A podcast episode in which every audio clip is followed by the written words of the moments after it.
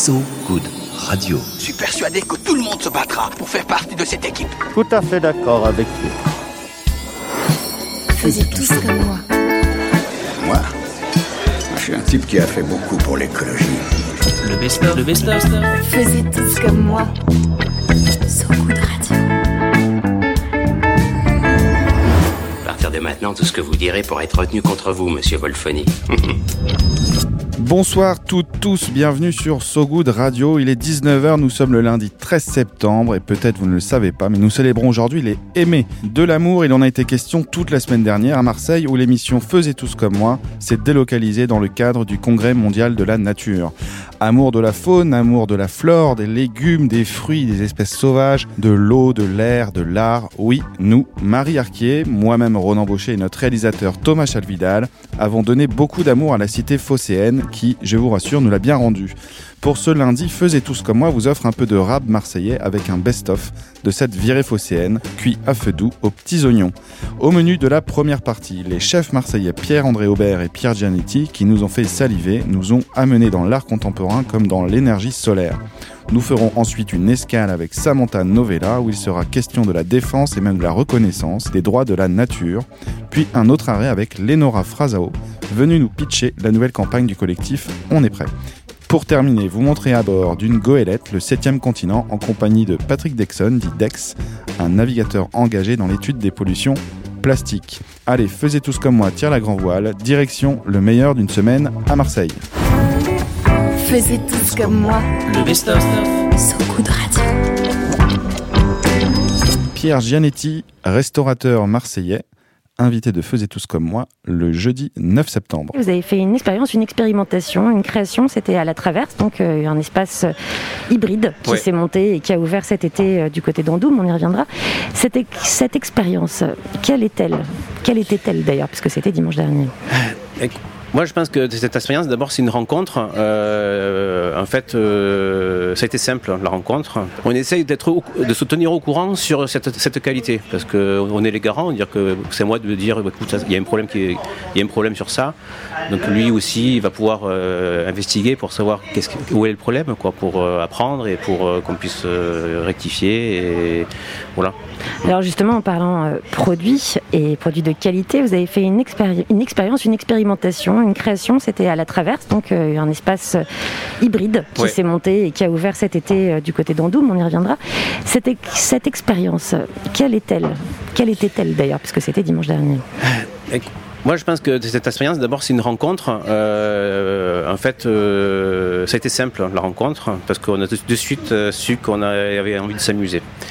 Et donc, ça a été une rencontre avec euh, Marie-Sahara Denise, qui est euh, une artiste, euh, designer, biologiste de formation, qui travaille sur les virus, qui travaille sur ce qu'on voit pas. Et quand on s'est eu au téléphone à la traverse avec la curator de l'exposition, de suite, on a, je sais pas, on a parlé des sections de, de, matière et tout ça, et donc on, fallait qu'on fasse, on, fallait qu'on, on avait envie de faire une proposition pour animer le lieu, pour animer la traverse et euh, qui aurait de la cuisine bien entendu. Et donc on a voulu s'amuser à partir sur aussi des produits simples de saison. Donc euh, voilà sur quelques fruits et légumes pas beaucoup. Il y, il y en avait, avait il y en avait cinq. Et lesquels c'était? Alors il y avait du concombre, il y avait de la, de la tomate, il y avait du citron, parce que les premiers citrons qui, qui sont de la région là. Euh, ensuite il y avait de l'oignon et de la figue, donc de la saison, du local bien entendu. Et donc euh, on voulait, voilà, je, voulais préposer à, Marie Sarah de, s'amuser, de partir sur une ambiance labo, quoi, laboratoire, et de pouvoir d'abord observer, regarder. Et donc euh, voilà, et donc euh, on, a, passé euh, quelques heures à travailler ensemble, et à, à- essayer d'extraire des matières, des eaux de végétation, des euh, des jus, des choses comme ça, à partir de ces légumes-là. Donc après, il y a eu une mise en scène de, ces résultats-là dans des boîtes de pétri, qui sont des boîtes de laboratoire, des boîtes où on, fait on cultive des, choses en fait, des, euh, euh, des- des fermentations, des choses comme ça. Et euh, en fait, tout ça a été mis en scène par Marie-Sara sur des tables blanches. en fait, on s'est rendu compte, au, plus on en faisait des, matières, parce qu'en fait, on a une trentaine de matières qu'on a extraites de ces produits-là. Et on disait, ouais, c'est incroyable, les couleurs qu'on a, les textures qu'on a. Euh, bon, il y a des choses que je connaissais, puis des choses qu'on est allé comme ça. je- je- Alors par exemple, parce que nous on a eu la chance d'y goûter et c'était assez stupéfiant quand même. En fait, avant de goûter aussi, est-ce qu'on voulait, on voulait aussi. On voulait se mettre aussi à la place du chasseur-cueilleur, en fait, partir à l'origine de ça et savoir qu'est-ce qui est bon, qu'est-ce qui est pas bon, qu'est-ce qu'on a fait, qu'est-ce qu'on a fait pour euh, pour euh, extraire le bon et euh, pas garder le bon, enfin de, de- de- de jeter le, ce qui est pas bon, ce qui est. Et en fait, il y a eu des sélections, il y a eu donc plein de Combien de temps cette sélection ça, ça prend? Bon, moi j'avais un petit peu gambergé euh, une, petite, une petite semaine avant, euh, quand j'ai commencé à aussi à être sûr qu'on aurait ce type de, de- de fruits et légumes. Et après j'ai commencé à, euh, je sais pas, à mettre des, euh, concombres euh, dans, du sel pour en extraire une eau, et ensuite pareil pour des tomates. Après il y avait des pots de citron, on les fait sécher, donc on commence à avoir des, poudres. On a travaillé la figue, donc en ce moment c'est la pleine saison de la figue. Donc moi chez moi j'ai un figuier, donc j'ai récupéré les feuilles parce que la figue c'est un fruit, mais l'arôme, le, pouvoir aromatique de la, de, de la, de la figue, c'est la feuille. Donc on a extrait des feuilles, on en a fait des poudres, on a fait des huiles, on a fait voilà. Et donc tout ça a fait qu'on se retrouvait avec plein de, de- de textures, même des pots de concombre qu'on a broyés, qu'on a refait sécher, qui est super amer. Et c'est là aussi on voit qu'un concombre, une, tranche de concombre, c'est bon parce qu'il y a un équilibre entre une chair qui est très végétale et une amertume qui est en, de, peau. Si on mangeait que la peau, ça serait pas bon. Et donc en fait tout ça, on se rend compte que cet équilibre ma- magique de la nature, en plus pour nous, qu'on puisse le déguster. Et donc voilà, c'était un peu cette expérience qui a été mise en scène aussi de manière euh, très brillante par, euh, par Marie-Sara un peu un laboratoire et euh, on avait envie aussi que les, personnes sur place puissent goûter à tout ça pour se faire un peu une idée. Ah, c'était surprenant. Je précise que le titre, c'était beau comme la rencontre fortuite de la nature et de la culture sur une table de dissection. Ouais. Voilà, c'était ça le titre exactement de cette expérience. Pardon, je vous écoute. Non, mais c'est, voilà, c'est ça, tout à fait. Mais ça, ça résume bien le, le propos. Ouais, c'est ça. C'est ça. Enfin, ce qui était beau, c'est que c'est bon, c'était une rencontre qui était simple hein, et qui a été euh, très belle aussi avec Marie-Sara. Mais elle a été voilà, euh, simple parce qu'on avait envie de la même chose et on se posait des questions différentes mais qui allaient dans le même sens. Et voilà, c'était euh, c'était facile en fait. Il y avait du ludique, de l'artistique, du gustatif et puis de l'écologique. Il y avait quand même une valeur environnementale dans cette, dans cette démarche-là. Bien sûr, et surtout pour après pour moi le cuisinier, parce que bon à la fin il fallait qu'on mange quelque chose, hein, euh, parce qu'en plus c'était euh, quand même euh, une, euh, c'était Ruinard, les champagnes Ruinard qui nous ont aidés, à, qui nous ont financé un petit peu ce- ce- cette expérience.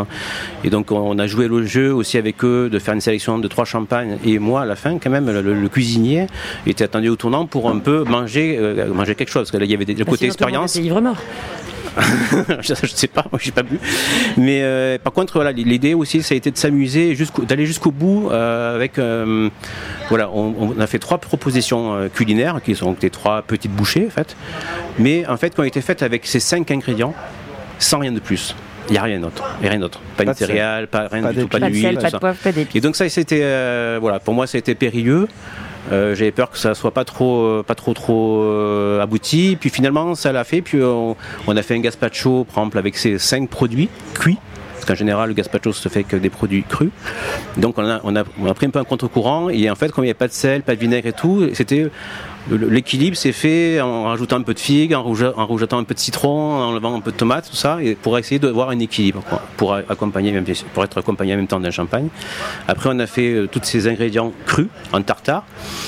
Pareil, essayer de trouver un équilibre avec le, le cru, quoi, le, le brut, quoi. Et après, on, a- on s'est amusé en, en- en déclinant tous ces produits en sucré pour faire un petit peu un dessert en fin de, en fin de dégustation. quoi. Et c'était Et réussi. c'était particulièrement réussi. Justement, Mm. euh, Catherine Bastide, la, la fondatrice hein, de la Traverse, disait qu'elle avait, euh, qu'elle disait avoir découvert énormément de, de talents culinaires à Marseille et Ouais. qui font dans l'innovation.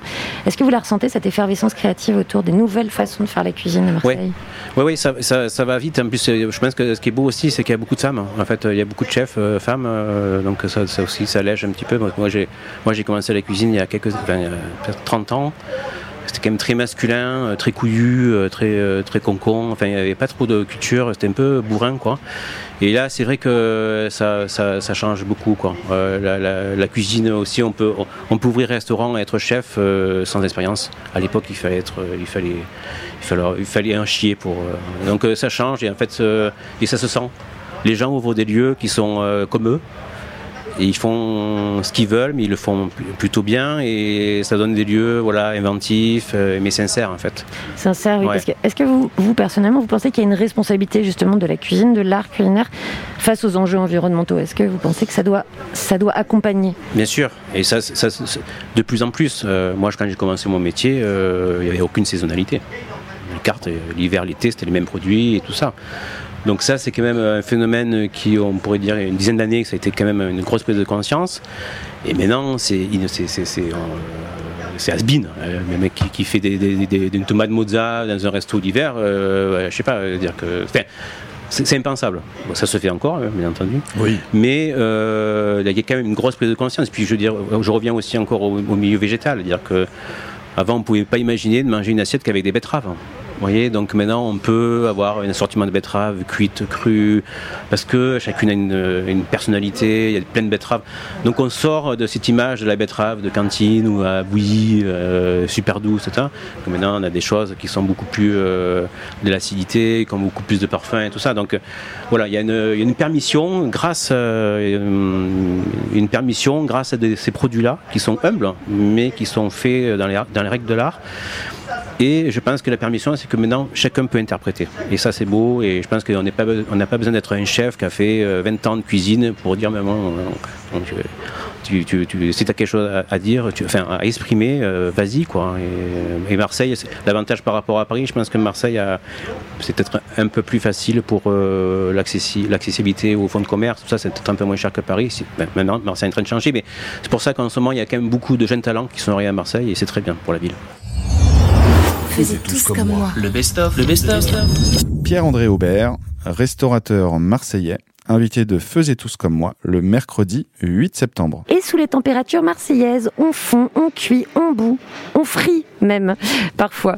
Le chef Pierre-André Aubert a envisagé la chose au premier degré ou à 180 degrés selon le plat, voire euh, 400, 400 Eh, voire 450. 450 degrés. Ou même plus des fois. Même plus, il est en train de créer le Présage, premier restaurant 100% solaire. Il y avait donc la cuisine du soleil et désormais la cuisine au soleil. On va rentrer évidemment dans les détails, mais brièvement pour introduire, ça signifie quoi? Un restaurant solaire Bah, ça signifie que euh, on utilise l'abondance localement disponible et à Marseille, l'abondance localement disponible, c'est le soleil. Évidemment.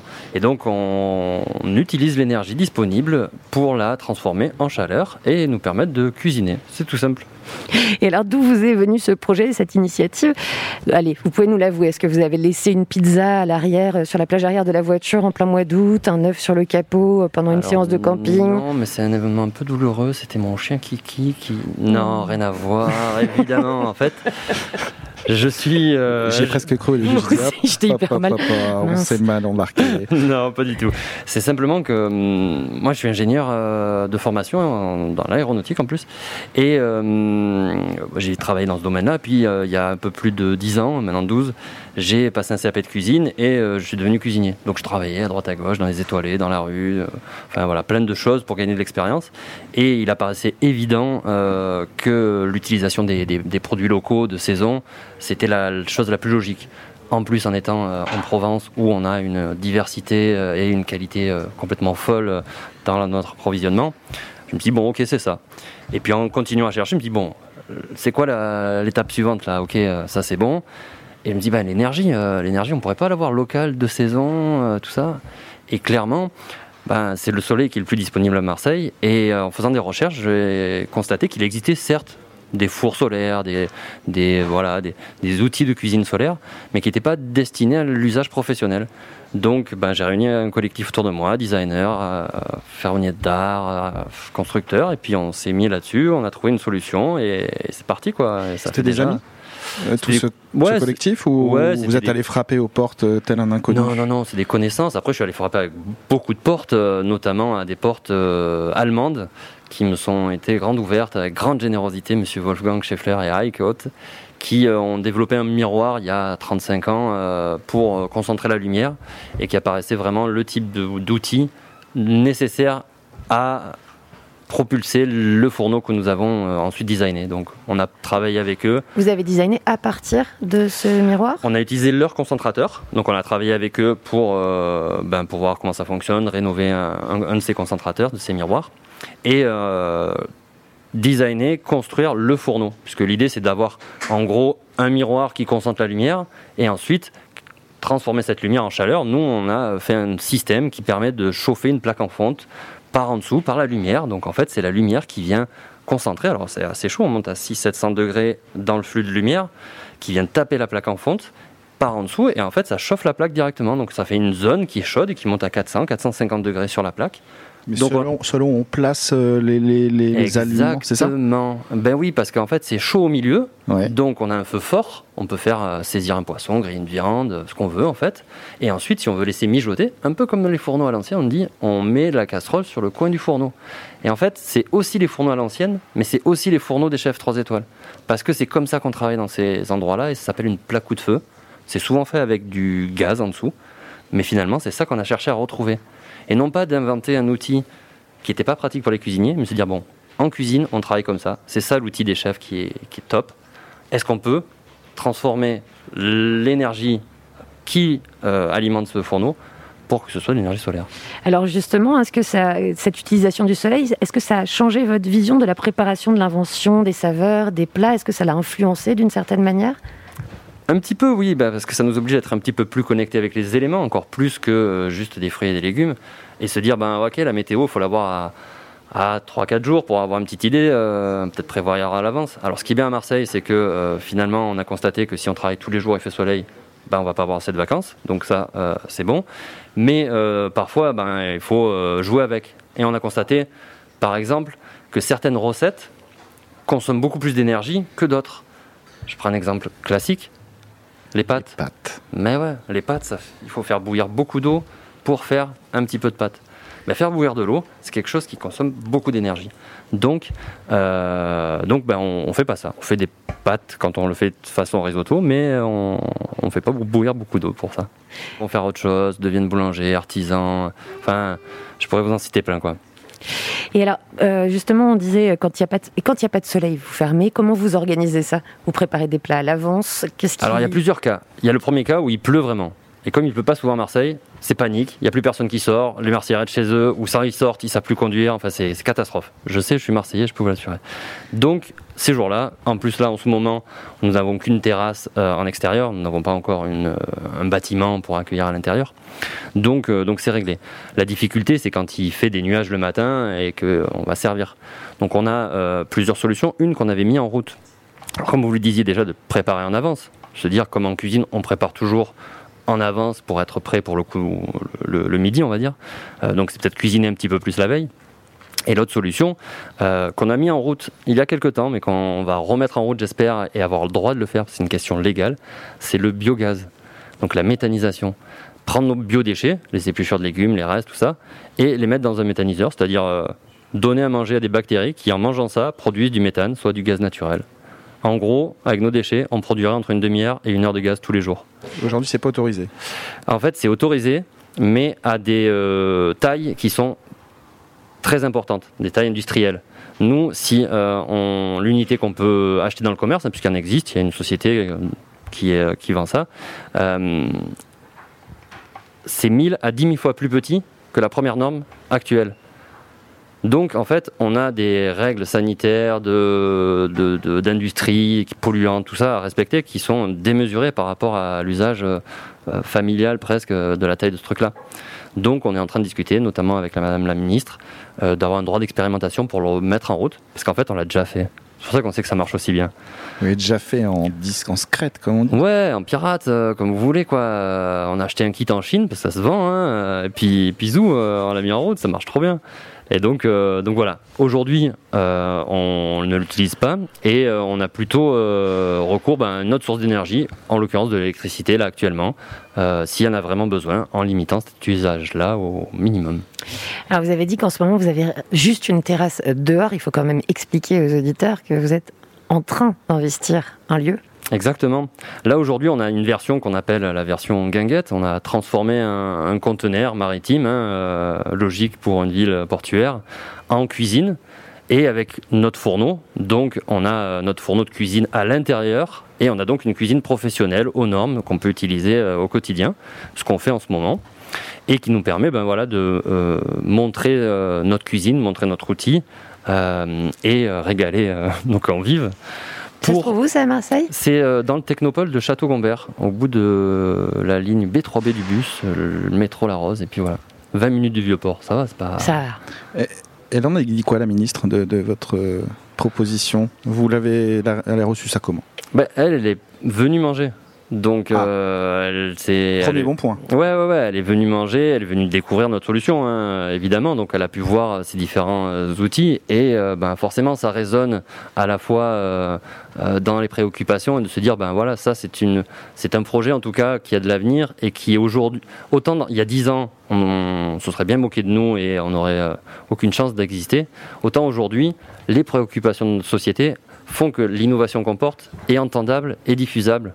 Et c'est ça qui est intéressant. Après, la ministre, ça l'a aussi intéressé, ce qu'on porte pour la suite, qui n'est pas juste une petite guinguette, mais qui est la vision d'un écosystème sur le terrain lequel on est, qu'on va acquérir d'ici la fin de l'année, où on va construire un bâtiment bioclimatique, on va construire un jardin euh, nourricier tout autour, et on va essayer de faire en sorte que cet écosystème jardin-restaurant, en fait, dialogue. Parce que forcément, le jardin, il va produire de la nourriture pour le restaurant. Faisiez tous comme moi. Le best-of. Skeletons.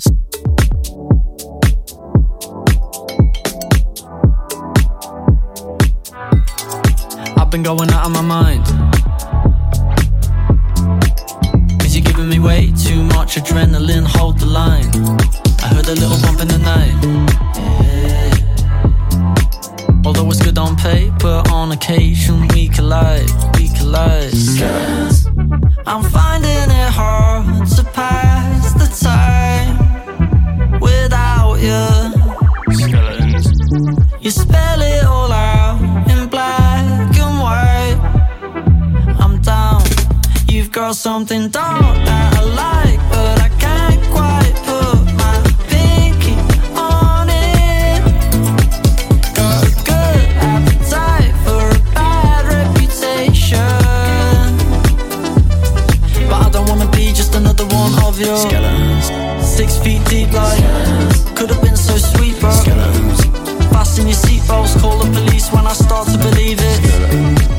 round here's got. Everybody round here's got. One at a time, they all appear. Your cards close to your chest. You tell me that it's all for the best. Just rumors from losers. What I don't know can't hurt me, I guess. I feel the need to question your past.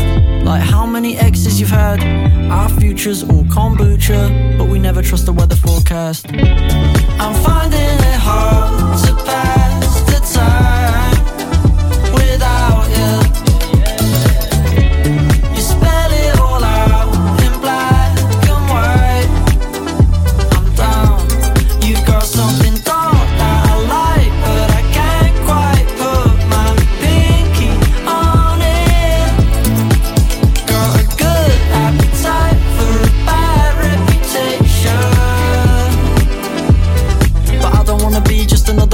of your skeletons. Six feet deep, like could have been so sweet, bro. Skeletons.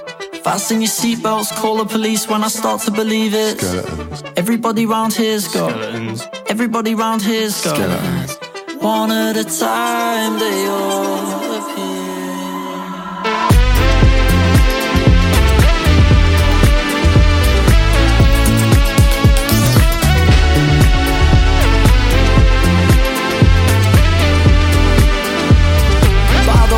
just another one of your skeletons. You're six feet deep, like could have been so sweet, bro. Better fasten your seatbelts, call the police when I start to believe it. Everybody round here's got. Everybody round here's got. Everybody round here's got. Skeletons. Faisiez tous comme moi. Le best-of. Le best-of. Samantha Novella, activiste pour les droits de la nature, invitée de Faisez tous comme moi le mardi 7 septembre. effectivement, on se rend compte que les consciences en fait évoluent de plus en plus, mais elles sont rarement suivies d'actes et euh, d'avancées concrètes en matière de droit environnemental ou en matière d'action. D'ailleurs, euh, je ne sais pas si vous avez entendu parler du du mouvement la- sur la montagne d'or, qui est euh, le-. En Guyane Tout à fait. qui est donc euh, le projet d'exploitation aurifère que Macron avait euh, explicitement euh, énoncé comme étant abandonné et qui repart là avec en fait l'attribution de la concession à la compagnie minière Norgold pendant le sommet de l'UICN. Donc en fait c'est intéressant de voir à quel point il y a des contradictions dans. Je vous trouve gentil dans le terme. Contradiction. C'est quoi la différence entre droit de l'environnement et droit de la nature? Est-ce qu'il y en a une?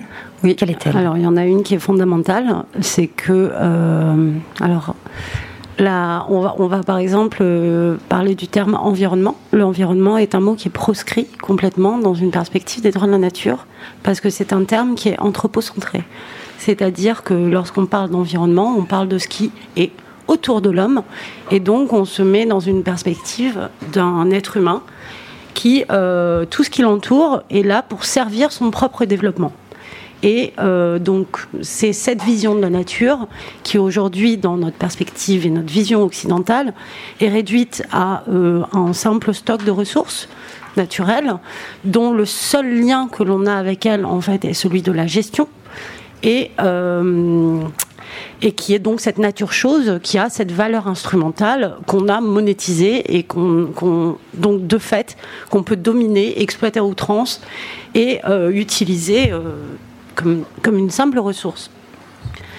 Le- les droits de la nature en renversent complètement cette vision euh, anthropocentrée pour proposer une vision, une vision écocentrée qui se place en fait du point de vue des écosystèmes et qui replace l'homme au sein du vivant. Donc non pas comme un être au-dessus qui domine l'ensemble des éléments, mais qui fait comme un être qui fait partie en fait d'un tout et qui se doit de maintenir l'équilibre entre tous les, membres de cet écosystème, entre tous les éléments, et qui regarde en fait chaque être vivant comme son égal, avec un principe de ce qu'on appelle l'égalité biosphérique. Donc c'est un concept qui est inspiré des visions autochtones, des visions euh, autochtones en fait très, très anciennes, euh, qui euh, qui reconnaît en chaque arbre, en chaque montagne, en chaque rivière un, un- esprit vivant que l'on se doit de respecter et, et qu'on doit en qui on a des devoirs, envers qui on a des devoirs et envers qui on a le devoir en fait de respecter les cycles écologiques vitaux.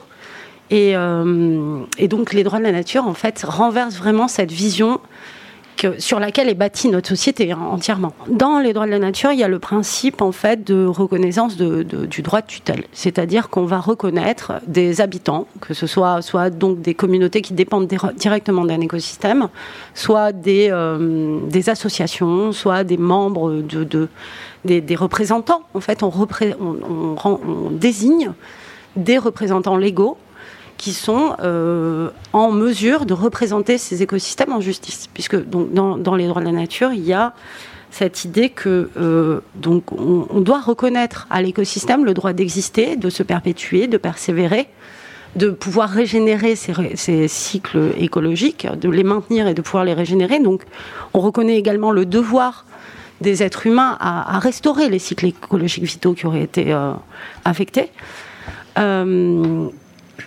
Et euh, donc, on, reconnaît les droits euh, de cet écosystème à agir en justice pour défendre ses propres intérêts. Donc, forcément, on va reconnaître, on, on doit désigner des, euh, des personnes ou des organisations qui sont en mesure de représenter ces droits. C'est un peu comme on a le droit de tutelle. Euh, en fait, le, le terme droit de la nature est un terme qui est purement occidental. Bien que des populations reconnaissent euh, un, un écosystème comme étant un être vivant et sans forcément, il y, a- des croyances polythéistes en fait qui, qui sont en, relation avec les plantes, avec les arbres, avec la montagne ou la rivière, euh, qui vont euh, y voir en fait, enfin voilà, un, dieu ou un esprit en particulier. Euh, le terme droit de la nature est une conception, est, une application juridique d'un concept philosophique et d'une- vision du monde. C'est au niveau philosophique en fait dont, dont on se place. Et évidemment, elle, est, elle, est, elle est très différente en fonction des cultures, mais on la retrouve quand même de manière transversale chez toutes les populations autochtones. Vous savez que les elfes, euh, par exemple, reconnaissent euh, les, enfin, les, les, les, les populations du Nord, voient euh, souvent arrêtent des projets pour protéger les druides et les elfes. En Islande, Et par on- exemple. Oui, exactement, en Islande. Euh, les populations autochtones en Amérique du Sud, hein, la vision de la Pachamama, de la Gaïa, c'est la Pachamama, donc euh, notre terre nourricière. est très présente dans les cultures andines. Et on la retrouve euh, aussi en Afrique, enfin, chez toutes les populations autochtones. C'est pas nouveau euh, qu'on cherche à définir l'écocide. Euh, ça fait euh, quelques années déjà. Il y a Polly Higgins qui est décédé récemment, qui avait euh, proposé une première dé- définition. Parmi les membres de ce panel d'experts, il y a également Valérie euh, Cabane qui est très engagée sur la question depuis euh, 2012 et qui avait pris un peu la relève euh, aux côtés de Polly Higgins ou en parallèle.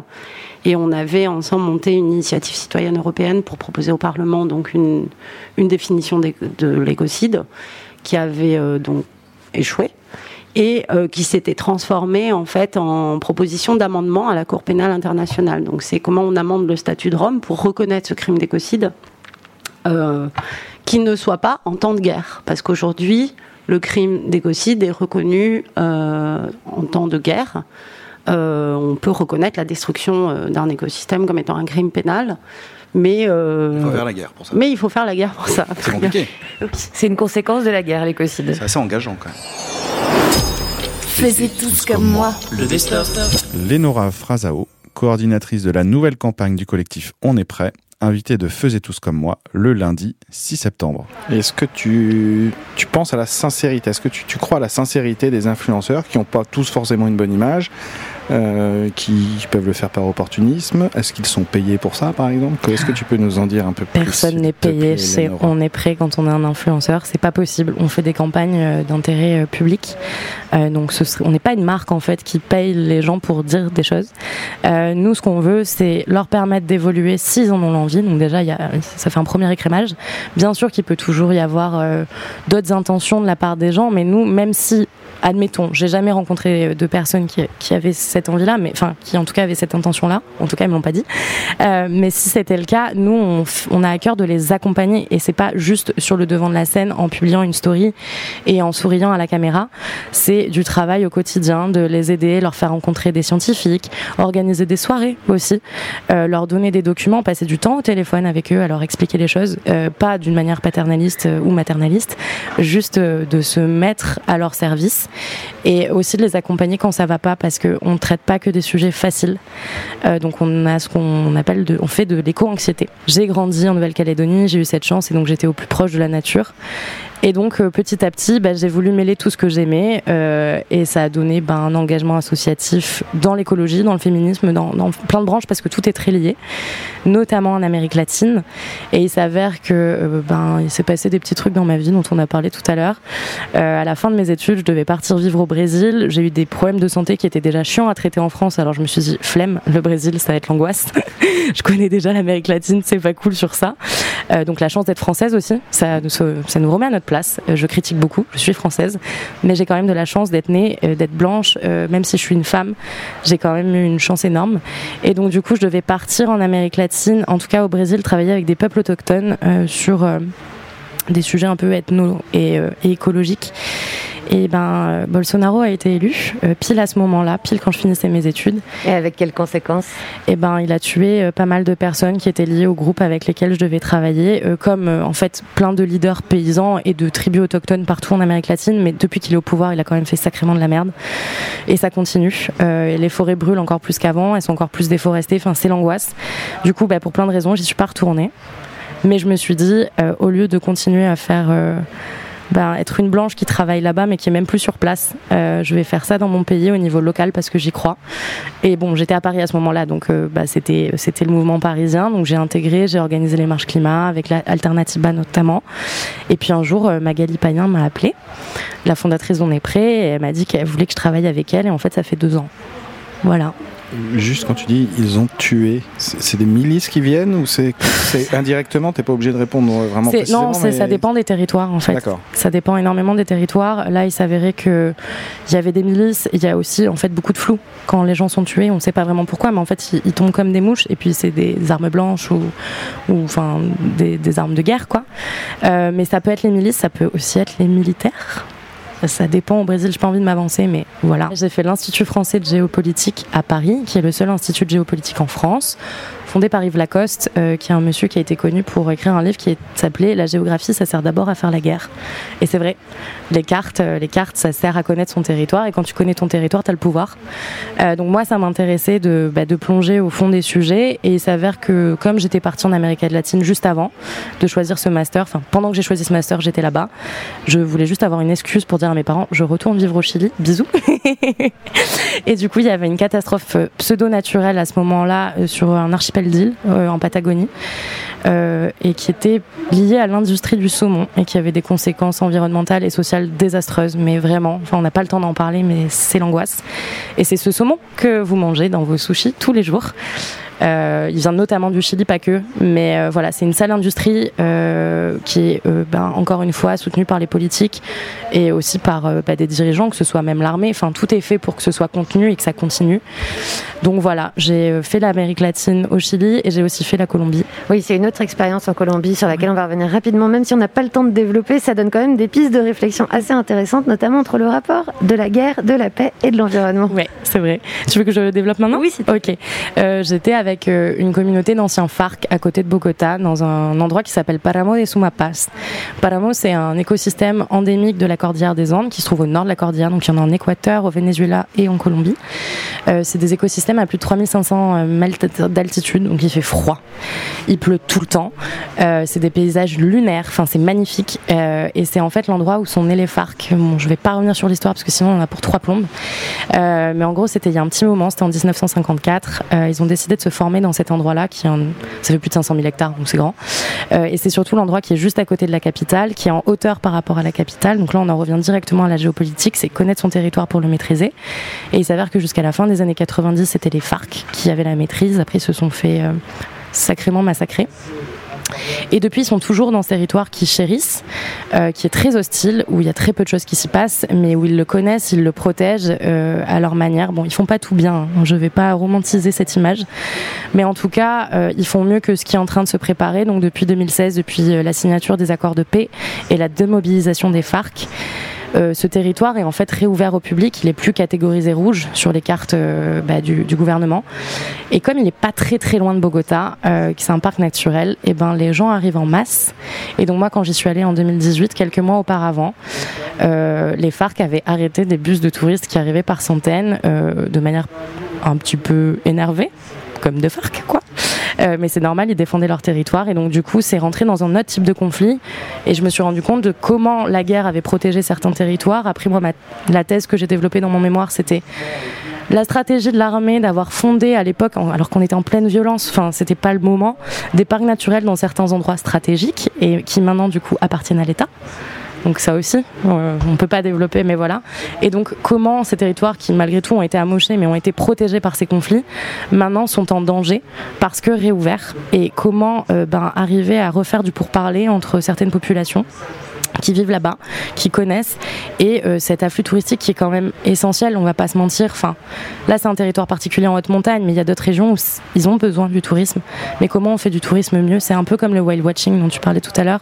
J'ai des réserves, je sais pas comment ça se passe à la Réunion, mais il faut toujours trouver l'équilibre qui est compliqué. Faisez tous comme moi. Le best-of, le best-of. Patrick Dexon, navigateur du bateau Le 7e continent, invité de Faisez tous comme moi le vendredi 10 septembre. C'est quoi être un explorateur aujourd'hui? Est-ce qu'on peut être un explorateur aujourd'hui sans être engagé?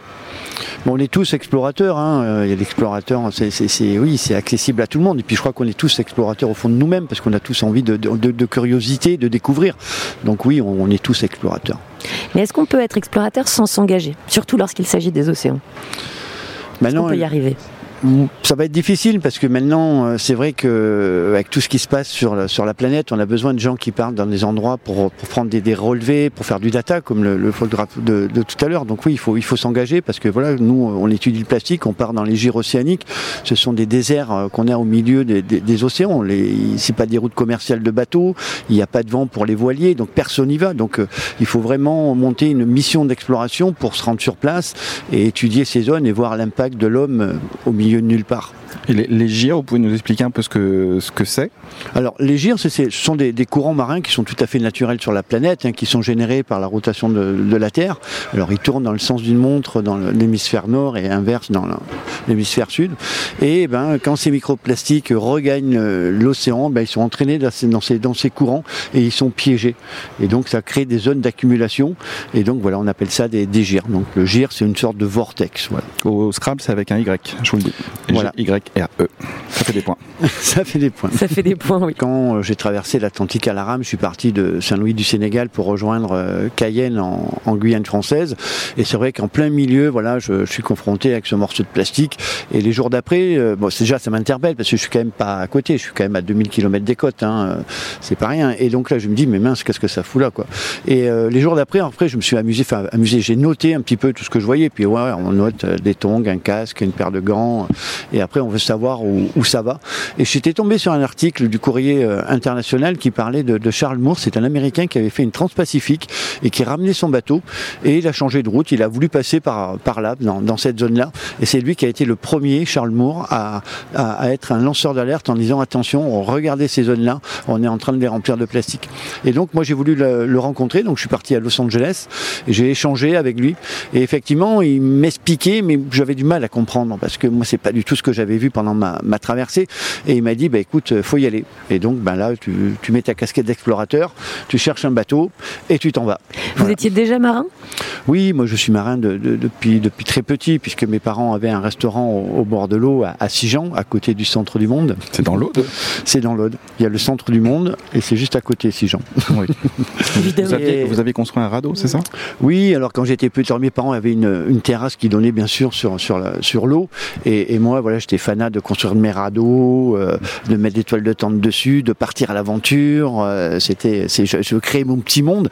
Et en plus, euh, j'apprivoisais des goélands. Alors comment on Et- apprivoise un goéland euh, que ça, fait un peu peur, un goéland, Ouais, pour les non, gens qui n'en ont jamais vu un de près. Ça, c'était pas bien, mais bon, il y a, il y a quand même maintenant plus de, plus de 45 ans, 50 ans. Allez, il y a prescription. Enfin, y a- y a-. Voilà, il y a prescription, mais en fait compte, oui, j'avais une petite île et je prenais le, le- le petit, euh, le petit goéland, je le nourrissais et il s'habituait à moi. Et donc après, ben, il était en liberté, hein, euh, il volait, etc. Mais quand il me voyait, il arrivait, il se posait sur la tête. Et donc, en fin de compte, je faisais le spectacle du restaurant à mon insu. Voilà. Vous lui avez donné un nom? Oui, c'était euh, Albator. Albator, l'albatros, oui, un peu, ouais, Ouais, le goéland, voilà, ouais. ouais, ouais, c'est ça. Il y avait un petit amalgame. Oui. c'est normal. Le, le plastique rejeté en mer, ça représente 270 000 tonnes, si je ne me trompe pas. Millions de tonnes. 270 70 millions de tonnes. millions de tonnes. Donc c'est encore plus. L'équivalent, je crois que c'est vous qui l'avez dit, d'un camion poubelle chaque minute. Oui, c'est ça. Alors ça, c'est pour marquer l'esprit des gens. Ouais, ça marche. Oui, ça marche. d'imaginer un camion Ça- Ben déversé. euh, Ça, ça marche, ça marche. Alors après, c'est vrai que les, les raccourcis, les gens s'imaginent le camion arriver et tout mettre dans la, dans la mer. Non, non, c'est- ces chiffres, alors ces chiffres, on peut les discuter parce qu'effectivement, c'est très difficile d'estimer cette, cette perte de plastique dans, dans les océans. Alors oui, dans le monde, c'est à peu près maintenant 400 millions de tonnes de produits de, de production de, de plastique, et on estime à peu près à 10 qui part dans la nature, qui, voilà, qui, est- qui est pas, qui est euh, canalisé. Mais du moment qu'un plastique se retrouve dans la nature, même s'il tombe à Strasbourg, à Paris, il va finir dans, l'océan. Voilà. Donc euh, oui, effectivement, c'est assez catastrophique euh, ces, chiffres. Mais effectivement, on peut, les, discuter. C'est vrai que c'est pour ça qu'on travaille avec des scientifiques. Justement, nous, quand on parle de chiffres, on veut avoir cette caution scientifique pour pas raconter de bêtises. Quand vous dites il finit dans l'océan, quoi qu'il arrive, est-ce que vous pouvez décrire ce trajet? Pourquoi est-ce qu'il finit dans l'océan, quoi qu'il arrive? Eh ben tiens, admettons, on va, en haut de l'Himalaya et on perd notre bouteille plastique. La bouteille plastique, euh, elle va se photodégrader, c'est-à-dire qu'elle va se décomposer avec le soleil, avec le froid, le, chaud, etc. Et elle va créer des microparticules de plastique qui, elles, quand il va pleuvoir, quand il va neiger, ça va fondre, vont être embarquées dans les, ruisseaux, dans les eaux pluviales. Les eaux pluviales, c'est les ruisseaux, les rivières, ensuite dans les fleuves. Et le fleuve, ben, il déverse tout ça dans la mer.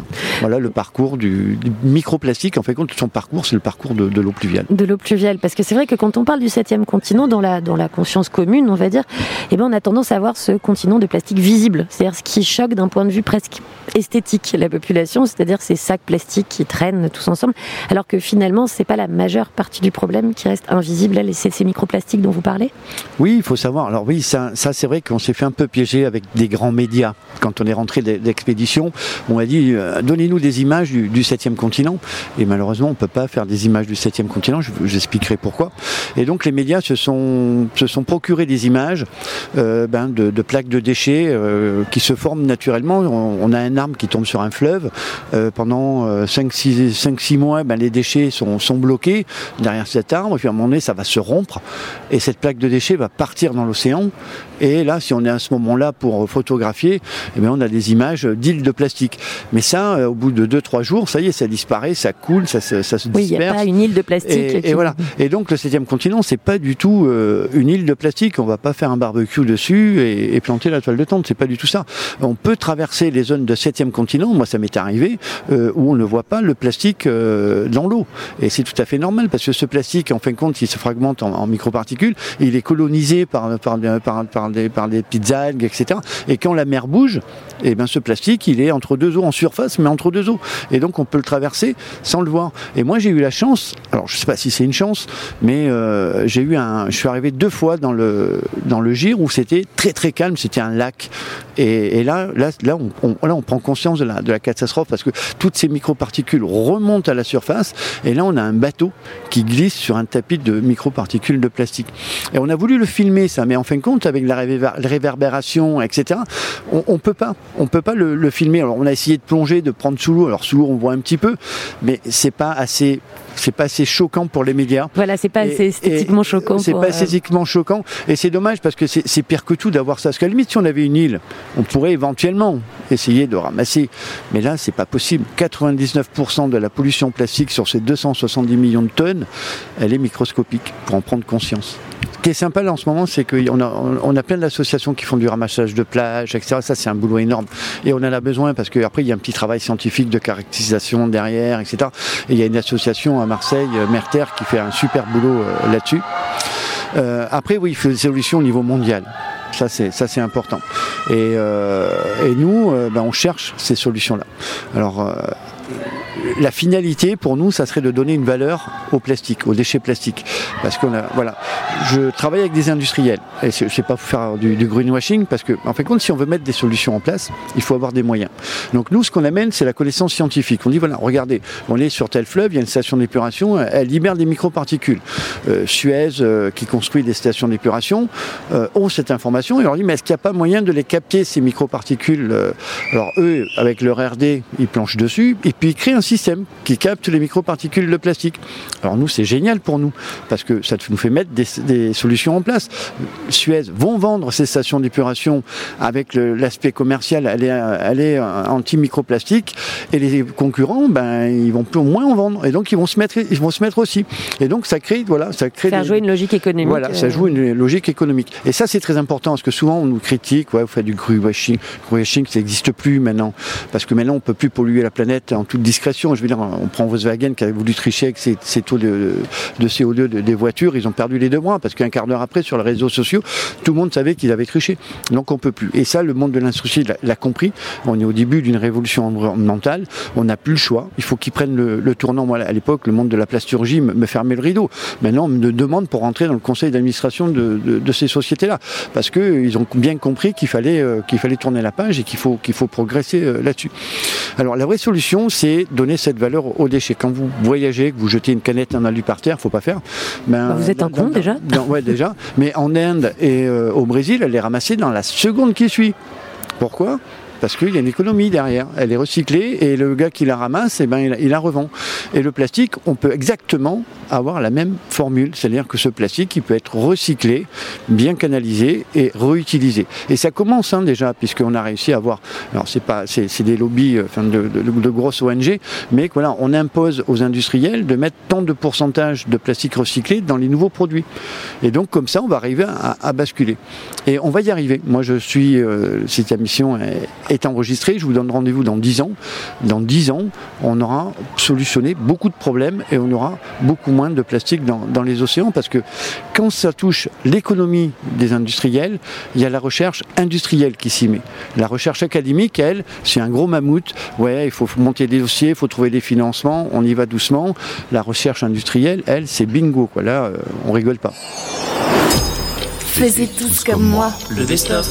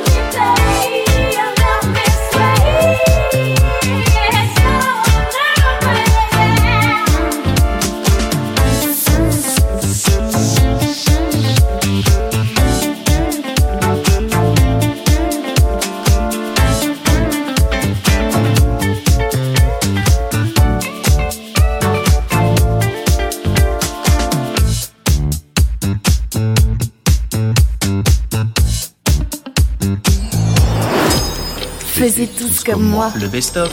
On a aimé Marseille, on aura appris hein, nos animaux totems, on aura utilisé Zoo beaucoup plus que d'ordinaire. D'ailleurs, je pense que ça va rester Zoo. On aura entrevu des futurs prévisibles et assez inquiétants, et puis d'autres futurs possibles, encourageants et qui donnent envie de retrousser ses manches, et pas seulement parce qu'il fait chaud. On aura eu sacrément chaud, par ailleurs, hein, en baladant le matos entre le Vieux-Port, la rue de Crimée, le parc Chano et le Mucem, sous un soleil devenu ustensile de cuisine. On aura navigué entre gazpacho délicat et soupe de plastique, entre couchant rouge et bout rouge. On aura mangé italien, enfin on aura mangé des pizzas, mais elles étaient très très bonnes. On aura bu un peu de touffe et un peu tout le temps.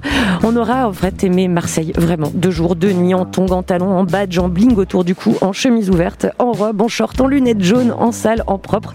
Bref, on aura regardé sans se lasser le soleil se coucher sur la mer et se lever derrière les montagnes. Marseille, euh, Marseille qui tague, qui blague, qui crie, qui bosse, qui terrasse même quand il n'y a pas de terrasse, qui fait la moue ou le rictus devant la visite de Macron, qui avance à ses rythmes, qui crée, qui change, qui habite les rues avec des moteurs, des musiques et des engagements bien bien forts. D'ailleurs, on a dormi et travaillé la fenêtre et l'esprit ouvert pour les entendre parce que en ce moment, il n'est pas forcément indiqué de se reposer. Et ben, de l'imprévu de rue, de l'art qui recycle paillettes, du café, des collègues du Marseille à qui on dit vraiment merci et à bientôt. Faisez tous comme moi. Le best-of. So Good Radio. Bonjour, je suis Jean-Ronan Le Pen, je suis coprésident de l'association Z2A. Euh, nous sommes aujourd'hui au MUSEM, euh, dans Marseille, euh, proche du port de commerce dont on entend les bruits actuellement, et puis de, la, mer, magnifique autour de Marseille. On s'est mis un petit peu à l'abri parce qu'il y a beaucoup de vent aujourd'hui, mais on est là entre un site industriel et un site naturel magnifique pour parler de, pollution industrielle et de la compatibilité entre euh, des activités industrielles euh, polluantes et euh, la protection de l'environnement et de la biodiversité qui nous réunit aujourd'hui. Pourquoi est-ce qu'on n'est pas au catalogue de Marseille? Parce que pour aller dans les calanques de Marseille, il faut, euh, c'est une mission. Il faut euh, surtout euh, avoir un véhicule. Et euh, malheureusement, Marseille est une ville où euh, il faut avoir un, véhicule pour aller un, peu en dehors de, Marseille. Et euh, par contre, quand on a un véhicule, on a juste envie de se pendre parce que la circulation est un enfer. Donc, le président Macron est allé cette semaine dans les calanques. Lui, n'avait pas de problème de transport. a réussi à faire des belles photos dans les calanques pour montrer que c'était un site magnifique, ce qui est vrai. Mais ce qu'il n'a pas dit, c'est que donc euh, à 7 km de là, dans les fonds marins, il y avait la plus grande décharge d'Europe. On a euh, complètement détruit euh, cet écosystème en 50 ans. Alors la, pollution des boues rouges est un problème très ancien puisqu'il date de la fin du 19e siècle et avec un paroxysme dans les années 60 euh, puisqu'on a, on a déversé des millions de tonnes de boues rouges dans les calanques de Marseille depuis les années 60. Donc on se bat depuis des années euh, ça, euh, à la fois les riverains, les élus euh, pour certains, et puis euh, des, scientifiques et des gens qui sont directement impactés par, le, par la pollution, dont les pêcheurs qui ne peuvent plus pêcher dans ces, dans ces zones-là.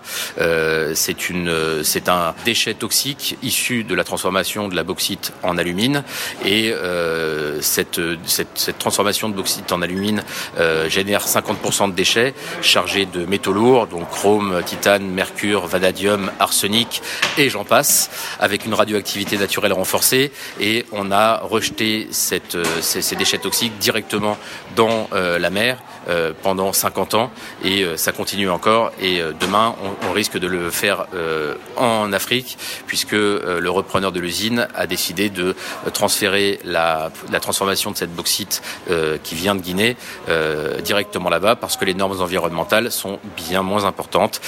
Voilà tout le cynisme de notre monde. Donc on voit bien les industriels et les États n'ont absolument pas compris, pris en compte cet enjeu euh, majeur euh, du 21e siècle et qu'ils continuent exactement à faire comme, euh, avant. On retrouve des résidus de ces, de rouges un peu partout en, Méditerranée. Le pire étant évidemment ce qui se passe dans le canyon de, Cassidaigne, puisque cette zone-là est totalement détruite. C'est-à-dire que c'était un des plus beaux écosystèmes marins de, la, de la région. Euh, C'était une frayère à poissons, il y avait énormément de- de- de- d'espèces euh, marines et aujourd'hui c'est- un désert puisqu'on a tout étouffé euh, sous des tonnes de boue rouge et euh, on a renvoyé aussi euh, un grand nombre de métaux lourds dans, dans toute la Méditerranée qui a pollué à peu près euh, toute la Méditerranée.